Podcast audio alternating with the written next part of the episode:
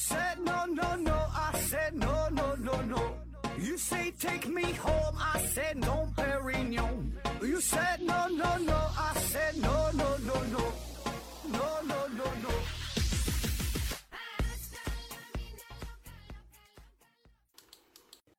拼命探索，不计后果。欢迎您收听《思考盒子》，本节目由喜马拉雅平台独家播出。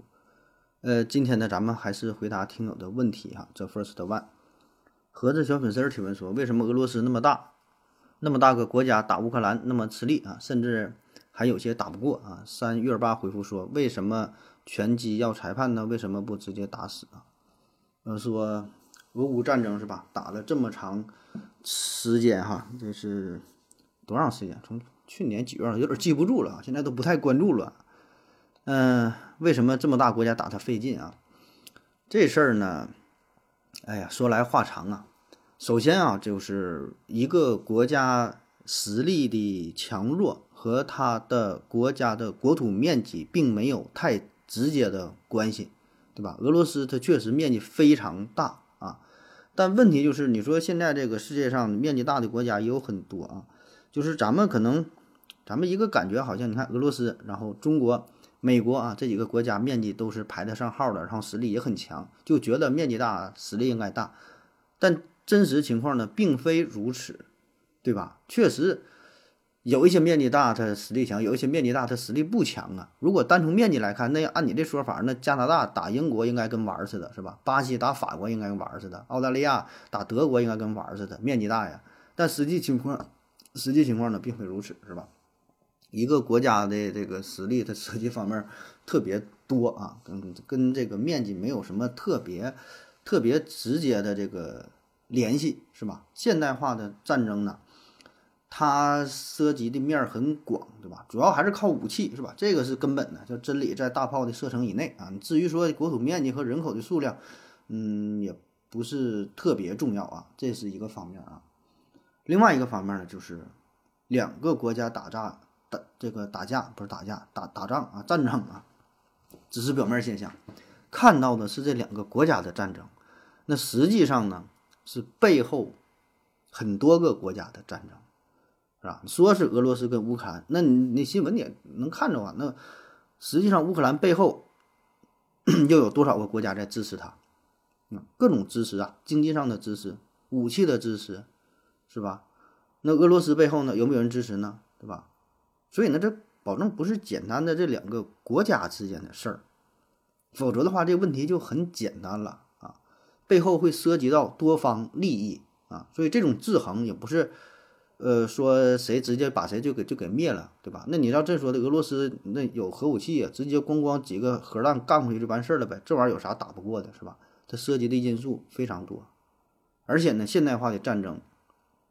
并不是简单的要把对方给消灭掉，呃，他更多的呢还是为自己争取更大的利益啊，所以就是这里边这个事儿呢，就是挺挺复杂的，不像说两个人打架是吧？看谁把谁打死了就完事儿了。你就两个人打架也很复杂，你说真是能能一下把对方打死就你就打吗？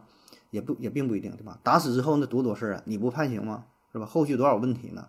是吧？国与国之间也是如此啊，所以不能逞一时之快呀，他考虑的因素很多呀。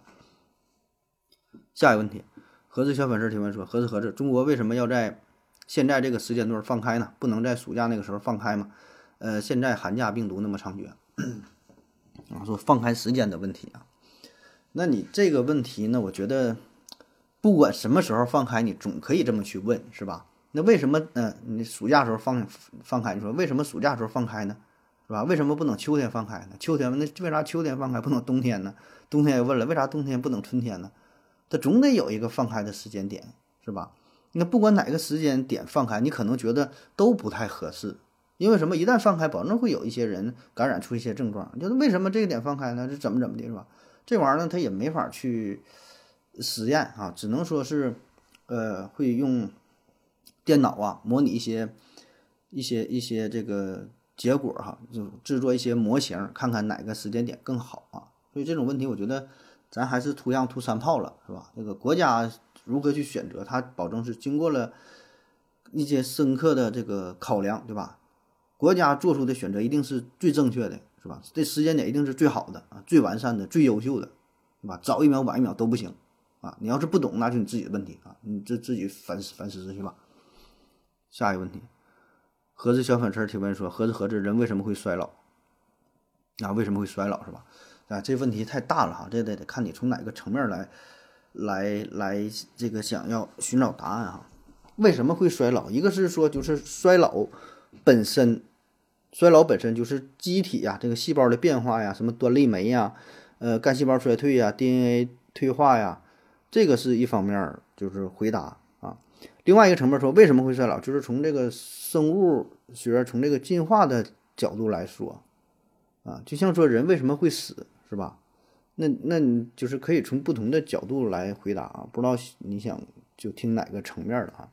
但不管是哪个层面的，这个话题很大哈。如果要往深了挖呢，其实现在人类也没科学家也没研究明白，就是为什么会衰老。现在提出了各种各样的理论啊，但是呢，任何一个理论也没法说服所有人啊。它是一个，它是怎么说呢？是一个多因素的问题吧。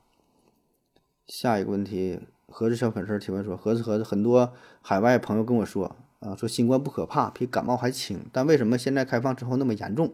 三月八回复说：因为你实力不行，我就没感觉啊啊，这还纠结于那新冠哈？说为什么这么严重？我觉得这事儿吧，你看，你说你海你海外朋友说新冠不可怕，然后你觉得说开放之后又很严重，这个都是个人的感觉。你海外的那个朋友，他也只是说了他身边的事儿。你自己的感觉也是你感觉到你身边的事儿是吧？那海外大了去了，海外那么多的国家，每个国家的国情也不一样，然后你接触到身边的人，我觉得也很少，是吧？而且所谓的可怕不可怕，轻与重嘛，这玩意儿都是相对的，是吧？就是不想抬杠，不想抬杠，但是你这种涉及到什么严重不严重啊，什么什么可怕不可怕这种问题，它就是一个相对性的问题啊。如果说你身边，呃，没有老人，没有小孩，都是年轻力壮的，都是你哥们儿几个在一起，那我觉得也没有什么事儿。反正我是当时没有什么感觉，跟我哥们儿天天喝酒在一起干啥也挺好，没怎么地啊，阳了就阳了，几天就过去了，没什么感觉。但确实呢，也有一些人家里有老人的啊，没过去这个关，对吧？有一些生离死别的事儿啊，这种也有啊。所以呢，每个人的感觉吧，他保证都不全面儿。只是说他经历了一些事儿，会给他带来非常严重的冲击。那么这种感觉一定是不准的，一定是片面的啊！你要说严重不严重，那你拿出一个标准，是吧？跟谁比严重，跟谁比不严重？你海外的那个朋友是哪的？是肯尼亚的？是日本的？美国的？是津巴布韦的？是吧？是埃塞俄比亚的？印度尼西亚的？是吧？赤道几内亚呀啥的？然后说他怎么个严重？身边。一百人里边死了多少个？完重症的多少？都拿出数据来说话。你这玩意儿上嘴唇一水平，下嘴唇重不重的？这玩意儿你你咋说是吧？咋说咋有理啊？下一个问题，说合着合着，为什么抖音能在海外混得风生水起啊？单像其他音频视频软件在海外，除了华人之外，就没有什么看的啊啊这个。抖音是吧？哎呀，抖音最近事儿还挺多呢哈，各个国家都要封杀啊。TikTok 是吧？抖音国际版，呃，其实在国外应用的这个国产的这个咱们这个软件 APP 也有不少啊，微信呐、微博啊、游戏浏览器啊，也有挺多人在用啊。当然哈，不得不说这个呃抖音国际版确实是混得风生水起啊。那么说它为什么能这么火？我觉得这个人性还是相通的啊。那抖音为什么能在国内这么火？那就是因为它本身的，它的这种形式是吧？以短视频嘛，简短，内容呢很丰富啊，甚至说还能用这东西来赚钱。它就是，嗯，把这个人性拿捏的死死的啊。所以同样你放在国际上，它这些也是很适用啊。那么说，为什么国内其他一些软件没有呃这个这个抖音这么火呢？我觉得就是因为在。呃，其他人家这个国家已经有了自己相类似的软件儿，比如说像长视频，对吧？咱们有一些长视频，那你再去国外推，人家已经有这个 YouTube 了，对吧？你你你拿别的你什么，像你这微信，你在国外推，人家有 Facebook，是吧？你拿微博的话，人家国外有这个推特啊。但是你这个短视频，国外呢好像没有就特别强大的这种短视频的平台，所以你这个就找到了自己的一个位置嘛。当然，像后来这个优酷、YouTube 不出了那个也短视频嘛，YouTube Shorts 啊，也是短的啊，也有啊。所以呢，我觉得这就是抓住了一个相对空白的市场，然后呢，这这本身它的这个品牌的影响力，再加上它的算法，是吧？这种这种推送的机制，因为它这个推送机制跟以前也不一样，就是，呃，它完全是靠着这种这种大数据这种这种计算这种推荐的方式嘛。像其他那些有一些呢是靠这个订阅，就是订阅的算法，就是你你喜欢什么你订什么，它给你什么啊。那抖音呢，还是注重于这个算法，然后根据你感兴趣的东西给你推一些，推一些东西，就是拿捏这个人性嘛。觉得这个是它的一个重点哈。当然了，嗯，这背后呢也有人家自己的努力哈。就比如说，针对于不同的市场，你像在东南亚市场，你怎么去投放，对吧？你在欧洲怎么去投放，在美国怎么去投放，是吧？你在非洲，是吧？各个地方的呃打法都不一样，要考虑。当地的这个文化背景，甚至是宗教啊，这个民族是吧，都有关系。还有一方面，我觉得也是跟咱中国手机的崛起有关啊，就在非洲啊，在东南亚呀，是吧，有一些就咱国产的手机现在也是越来越强大。我觉得跟这个可能也有一些间间接的这个这个影响吧啊。下一个幺三八零六四幺提问说，呃，何总，有些老人一身病痛，躺在。床上好几年，生活不能自理啊，生吃喝拉撒都要人帮助，还不愿意走呢。呃，这样对亲人和他自身都是一种折磨。想知道这类老人是怎么想的？三月八回复说，他想走走不了啊，绝食嘛。我奶就不是，我奶就不是这样，是个儿媳妇。嗯，为了他吃饭不重样，一家呀只管两天饭，他还天天说不想活了啊。他身体还不错，九十九岁了，天天坐小车自己。想去哪去哪，哎，那天中午下大雨，吃过饭都在家里睡觉啊。雨停了，发现我奶奶在河里了，哎，嗯，又补充说，前几天呢，我给我奶买汉堡奶茶吃，她第二天还要吃，我又买了，没想到没过十天，没过十天就这样了啊。不过我觉得他可能是去看看老房子漏雨，没路过河边掉下去的啊。那这是一个非常。呃，温情哈，略带伤感的这么这么一个留言哈，嗯，说有一些老年人是吧，一身病痛，然后生活不能自理，然后还不愿意走哈，就是对自己对他人都是一种折磨。我觉得吧，这个事儿呢，嗯，首先啊，这个是不是一种折磨吧？就是说，咱们现在咱在这会儿这么去说，我这么去说，你这么去听和。等到有一天咱们真正躺在床上半身不遂、生活不能自理的时候的想法是不一样。嗯，我想咱们多数人的想法呢是都想着活的时候就活得精彩，是吧？每一个不成其舞的日子都是对生命的一种辜负，是吧？每一天过得都开开心心。然后呢，等到生活不能自理啊，活着没有什么意义的时候呢，嘎巴一下就死了，是吧？这是咱们的想法。但是如果说真的到那一天的时候，你是否还这样去想？并不知道是吧？我也不知道啊。现在我也是觉得，你天天搁那躺着，你说躺一年、躺十年有什么意义是吧？但真正到那时候，可能觉得还是活着比较好啊。这、这、这个怎么到底什么感觉，谁也不知道啊。就像有钱，你现在说的，我有一个亿了，我怎么怎么地，就是你真正有一个亿和你现在的想法，保证它不一样，是吧？这个是第一点啊。第二点呢，我觉得咱不要去揣测别人的想法啊。你问我说那个那那这这这这这种人哈，躺在床上了，然后不能自理，他为什么？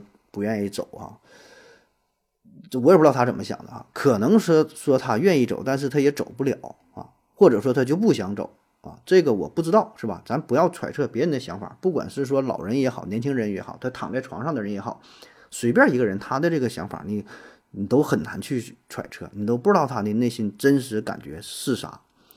你也许可以去问，就是咱说真正有一个人躺在那会儿，你的亲戚也好，朋友也好。或者是个陌生人也好，躺在床上，生活不能自理，问他你你想不想死？他可能会有一番说辞，说我不想活了，如何如何啊？也说我或者说哎，我还是觉得活着好。他怎么说的，跟他内心的想法是一致的吗？是真实的吗？也不一定是吧？我觉得这种事儿咱们很难得到真实的答案啊，因为他会触碰到内心特别深层次的一些东西。嗯，大家不愿意。轻易去表达。下一个问题，悠游有任提问说：合着为什么有时候想拉屎，呃，然后当时正忙，半天才半好半天才憋回去，呃，到了要拉的时候好像拉不出来啊。一般人硬憋着能憋多久？好了，今天节目就是这样。回复说，我也是这样啊。那你俩去正经医院找正经大夫吧。下一个问题，S T P U L 提问说，为什么有时候走平地啊也会突然崴脚？明明是脚掌落地啊，却会突然侧翻。悠游有任回复说，因为地是歪的啊。三十八回复说，合着说先去拍个片儿啊啊，崴脚是吧？嗯，走平道崴脚，这原因很多呀。比如说你这个鞋不好啊，鞋垫儿不行啊。地滑呀，还有像有一种病叫做习惯性扭脚啊，就部分患者呢，他是既往有这个踝关节扭伤的病史，就以前有这个病完没完全恢复好，你在走平地的时候也可能出现崴脚，或者说你走路的时候注意力不集中，你玩手机或者看旁边美女是吧？地很平，但是你注意力不集中，你就崴脚了。这这原因这很很多呀，还有神经系统问题，你本身你这个腿腿脚不行，神经系统有问题是吧？这原因多种多样了。下一个问题，S T P U L 提问说，吃素的动物肌肉也很发达，这是为什么？比如大猩猩、牛啊，而且这些动物都没有特别的训练，人是否可以复刻？三十八回复说，何志说，我这有蛋白粉，你要吗？小熊猫粮回复说，所以人类的身体条件其实并不太适合于地球啊，全靠智力和外挂撑着。呃，说有一些吃素的动物啊，吃草的动物是吧？然后身体还很很强大啊，确实如此，比如。比较有代表性的，像这个，就咱这个近亲哈灵长类的动物，银背大猩猩哈，特别强壮啊。说身高啊，一般也就是一米七左右，那跟咱人差不多。体重呢是一千三百公斤啊，二百六十斤。然后呢，能举起八百公斤的物体啊，说举这东西易如反掌。而咱们人类这个举重这个极限一般也就是五百公斤左右啊，所以它力量非常大啊。这人银银银背大猩猩。它这出拳的威力啊，说这一拳呢可以输出将近一吨的冲击力啊，非常强悍。然后呢，它吃的呢，也就是就是吃素啊，吃吃草啊，吃啥是吧？它也不吃肉啊。那么它为什么这么强悍呢？啊，最主要的原因呢，就是得益于它的消化系统。你看这个大猩猩，一般它肚子都很大，就像咱们这个啤酒肚一样哈。但是人家这个肚子啊，可不不白长啊，它这个肚子外边的不是脂肪啊，它是主要大在哪呢？它里边的这个胃。和它的很长的肠道啊，它有一个非常强大的消化系统，这样呢就能够让它进行更好的呃消化食物，就这食物在这个胃肠道当中充分的发酵，然后呢它里边就是有一些什么细菌啥的哈都分解了，然后它就能充分的吸收这里边的蛋白质啊一些营养的物质啊，可以说它这个肠道是一个非常有效的这种蛋白质的加工厂，所以它能获取更多的能量，更更多的营养啊。但那人类就不行啊，咱这个消化道虽然肠子也很长啊，但是呢，嗯，没法达到这个像大猩猩这种这种这种水平啊，所以咱需要额外的补充蛋白质嘛，像吃这个鸡蛋呐，吃这个牛肉啊，喝牛奶啊，补充蛋白质嘛。你单凭这个食物，单凭植物当中是不够的，所以你看啊，这个像一些大猩猩也好，还有一些其他的食草的动物，呃，是斑马呀。犀牛啊，是吧？大马呀，牛啊，像大象啊，也都吃草，但都是非常强悍。主要是它这个消化系统，它这个消化吸收啊，这个能力，它比人强的太多了啊。所以咱这个消化系统的肠道啥时候能变得这么强大的话，那咱也能变这么壮啊。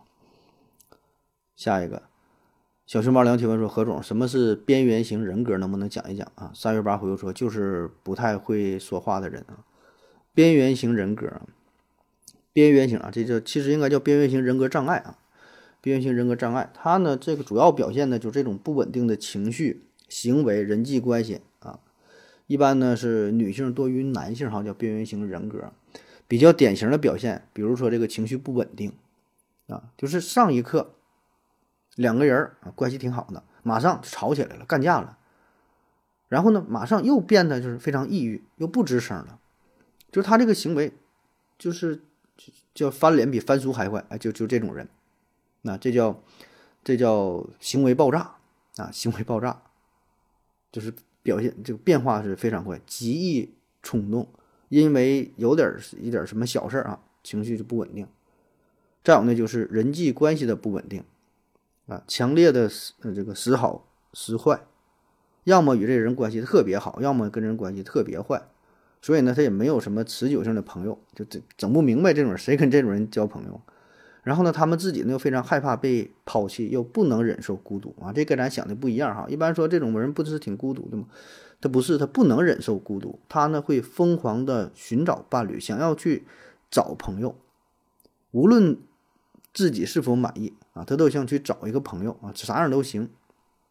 这种感情呢还会非常强烈啊。那么这种强烈而不稳定的人际关系可能会导致连续的情感危机。找个朋友处没处两天分开了，找个朋友。没处两天分开，对他影响呢也很大，而且呢可能啊会伴有一连串的自杀威胁，甚至是自伤的行为，自己伤害自己的这种这种行为。再有呢就是自我形象、目的及内心的偏好啊，他这个这种偏好是呃经常是模糊不清的，是扭曲的，缺乏持久的自我同一性，就是不知道自己干啥，他目标很不明确，经常是漂浮不定的。然后呢？呃，他这个因为自尊心不足，常常的有持续的这种空虚感、挫折感啊，耐受力很低。再有呢，就是他的行为是不计后果啊，拼命探索不计后果啊，说就这种人，他对行为不计后果，不考虑自己的行为会造成什么样的结果，事先进行的这个计划，这种能力很差，没有什么规划，非常容易冲动，想干啥就干啥，干完了半途而废了。或者是是闯祸了，他也不管啊，边缘型人格。下一个伪神经伪科学真神经提问说：都说衣食住行哈，为什么衣排在第一位啊？是为了顺口还是？嗯，还是衣服最重要哈？我感觉食最重要，像吃喝拉撒、吃喝嫖赌都是吃是吧？你妈喊你回家吃饭啊。呃，衣食住行啊，为什么把衣排在第一位啊？这个我觉得可能也就是这么说着顺口了哈。如果说你偏要分析原因的话吧，呃，也能强强行分析一下啊。就是说衣食住行啊，那么在这几样当中呢，食确实是非常重要，人和动物都得是吃饭呐，叫民以食为天啊。但是呢，人和动物的区别最重要的一点呢，就是看它是否穿衣服，对吧？就是这个衣。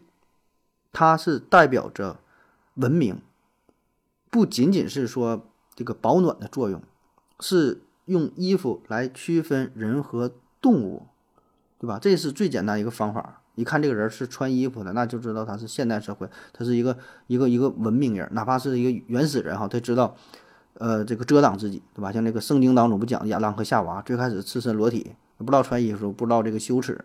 然后吃了智慧果是吧？吃完禁果，然后拿树叶做衣服，所以这个时候才才能，才意味着哈，这是真正的人类，是吧？就穿衣服那才是人，不穿衣服那你就是动物。所以呢，这个一放在这里边，这个作用就是为了区分人和动物啊，彰显人类的个性。人之所以为人，是吧？人有他的呃生物学属性，有社会学属性。那么你吃饭的话，这个就跟动物一样，是一个生物学的行为啊。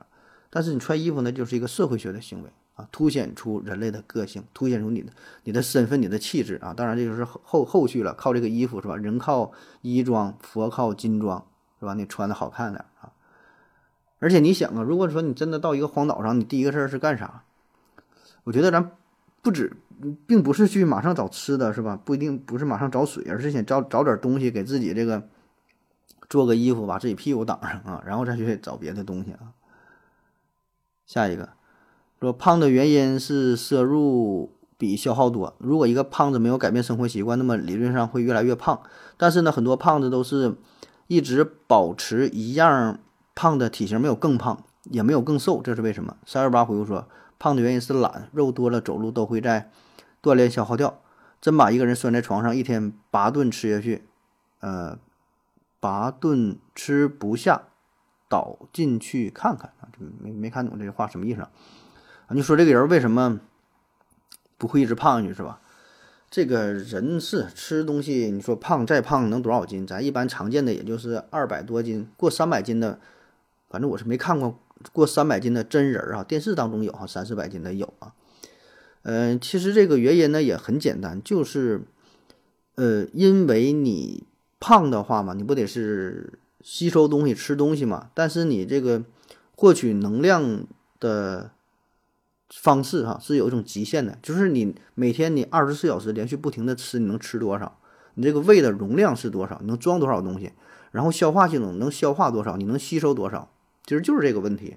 你再怎么吃，你想想，每天吃的东西一定是有限的，消化的东西，你胃液分泌的东西是有限的，然后呢，你你胃肠道吸收的这能量是有限的，所以你就具体是多少，这里边这咱没法去算，那么但你想，这玩意儿保证有个极限，那么这个极限也就是导致了你这个胖子胖的这个极限，也就是估几百斤、四五百斤，还能再胖吗？估计很很难了，是吧？因为你没法吃再再多的东西，你连续吃你也吃不下去了。下一个问题，一些视频前面都会有 FBI warning 啊，是真的警告吗？还是恶搞和 FBI 有啥关系？啊，这个这个以前讲过了哈，就是你可以详细听这节目，这说过很多次了哈，不再说了。下一个问题，前方路口右转提问说，总听到是有说螃蟹之类的是寒性食物，不能多吃啊。那什么是寒性食物？这是这是委婉的告诉你，这玩意儿贵啊，你就别别多吃，还寒性食物。那寒性食物怎么分辨？是不是有对应对应的热性食物啊？如果二者一起吃，能不能中和？可以多吃。有哪些食物是非寒性或热性食物，而是中性食物？是不是就能多吃？好像还有寒性体质之类的，寒性和寒性食物有啥关系？三二八回复说啊，都是穷人的借口啊。这玩意儿寒性温性啊，嗯，寒性食物，这螃蟹为啥是寒性食物啊？就是因为它长期待在阴暗的水里呗。是吧？它不不晒太阳，然后呢，吃的呢都是一些腐烂的植物之类的哈，阴气比较重哈，有阴寒之气啊。所谓的这个寒性啊，什么热性啊，这是中医的一种说法哈。中医呢是把食物分成寒凉温热啊四种啊，叫也叫四性，寒凉温热。哎，那么其中这个寒性食物呢是适用于热性体质的这种这种人群啊和一些病症。那么热性食物呢，它就适合于寒性体质的人群和病症。那么说怎么去分辨哈？当然，如果你要是相信这套理论的话哈，我就跟你说一说啊。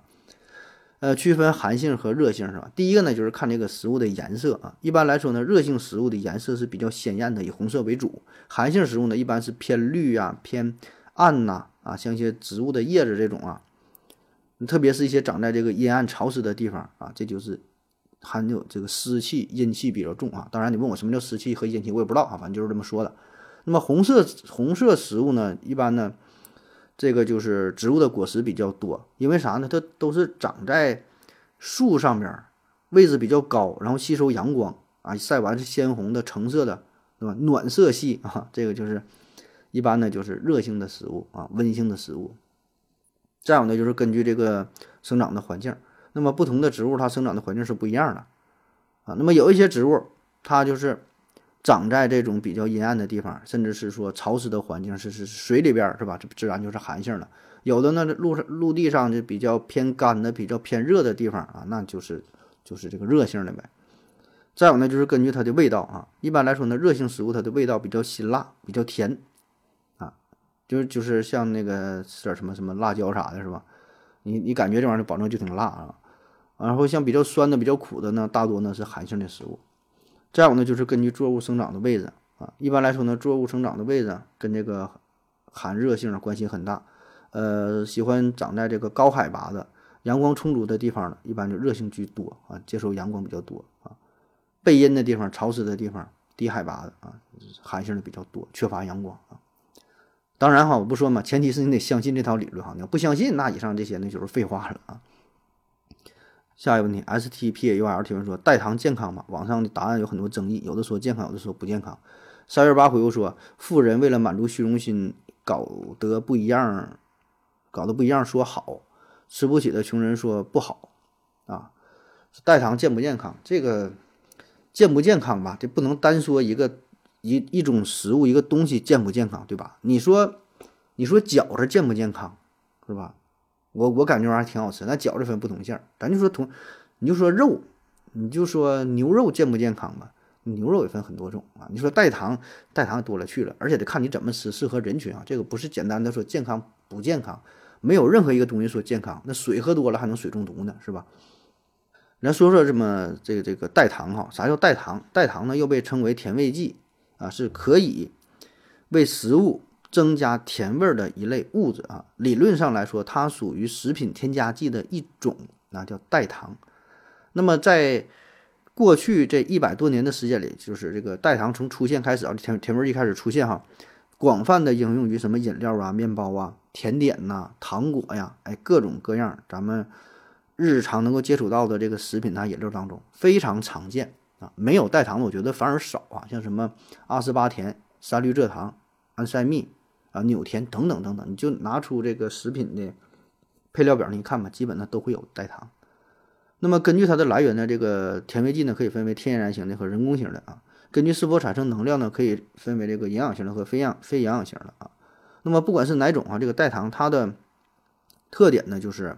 价格比较便宜，性价比很高，啊，然后呢，也说适合于，呃，一些特殊疾病的患者是吧？不能吃太多糖，也可以吃代糖，就是很很多很多好处啊，吹嘘的有很多好处啊。那么说这个代糖它不是糖，为什么吃起来会有甜味儿啊？这个简单说一说，这就跟咱们呃人体的这个对甜的感受有关啊。我们之所以能够感觉到甜味儿呢，就是因为。有甜味儿的这种物质跟咱们舌头上有就味蕾呀，甜负责甜味这个味蕾啊发生了化学反应，一刺激呢，就把这开关给打开了，甜味的东西把这开关能打开完，你就感觉到甜，然后跟着大脑向大脑发射信号啊，就是哎呀，我体验到这个这个甜的感觉了。那么代糖呢，就是利用的这个原理啊，就是代糖这个东西，它的这个结构跟普通的糖类物质很相近，刺激舌头之后能跟这个糖产生同样的效果。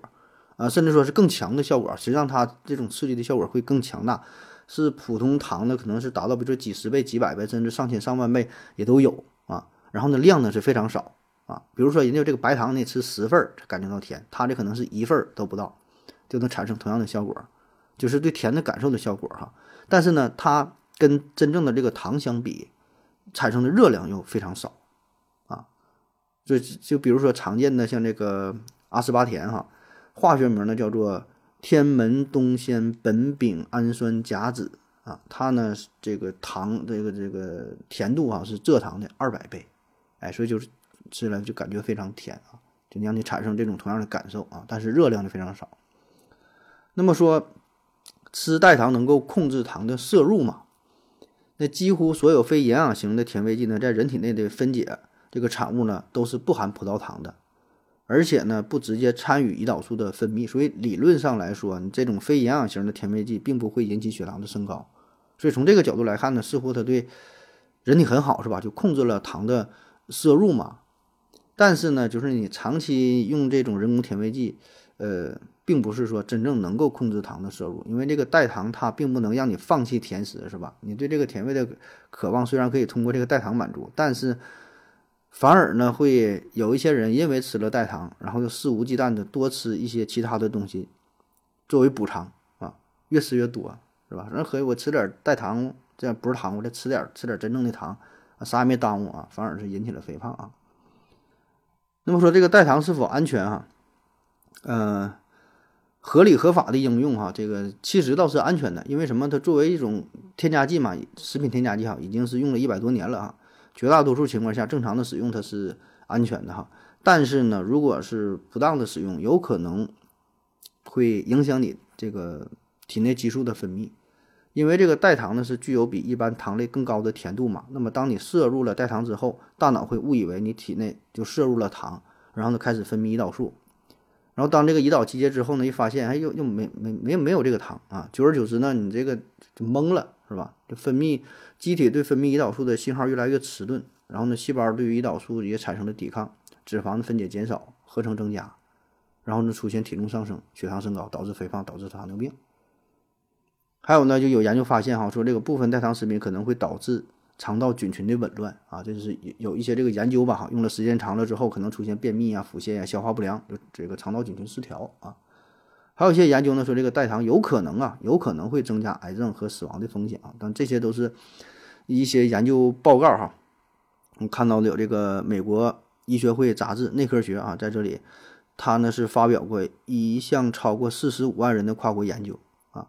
该研究提示说，经常喝软饮料的人群（括弧每天摄入量大于五百毫升啊），与喝的比较少的（括弧每月少于一杯，约二百五十毫升）人群相比，总死亡率高百分之十七啊。值得大家注意的是，人造甜味剂饮料的影响程度更大啊！当然，这些都是一些研究哈，这个有兴趣的可以看一下这个原文啊。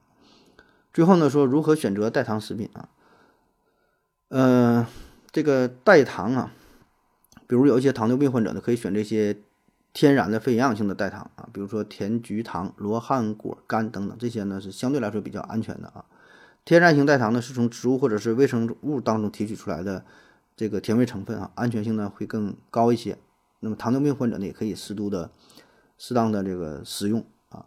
反正这个总而言之吧，对吃甜味的食品呢，可以让咱们心情变得非常舒畅，是吧？提升愉悦感、幸福感啊。嗯，吃点甜品，不管是代糖还是不代糖，偶尔吃点这都是健康的。但是还是那句话，啥事儿呢都是分个度啊。不管是你吃真正的糖还是代糖。这玩意儿呢，你都得是掌握一个度啊，不能说因为这是代糖就忘宝的造，是吧？这玩意儿还得是保持这个科学精神啊。好了，感谢各位收听，谢谢大家，再见。感谢您的聆听。如果您也想提问的话，请在喜马拉雅平台搜索“西西弗斯 FM”，在最新一期的节目下方留言即可。欢迎您的参与，我在这里等你哦。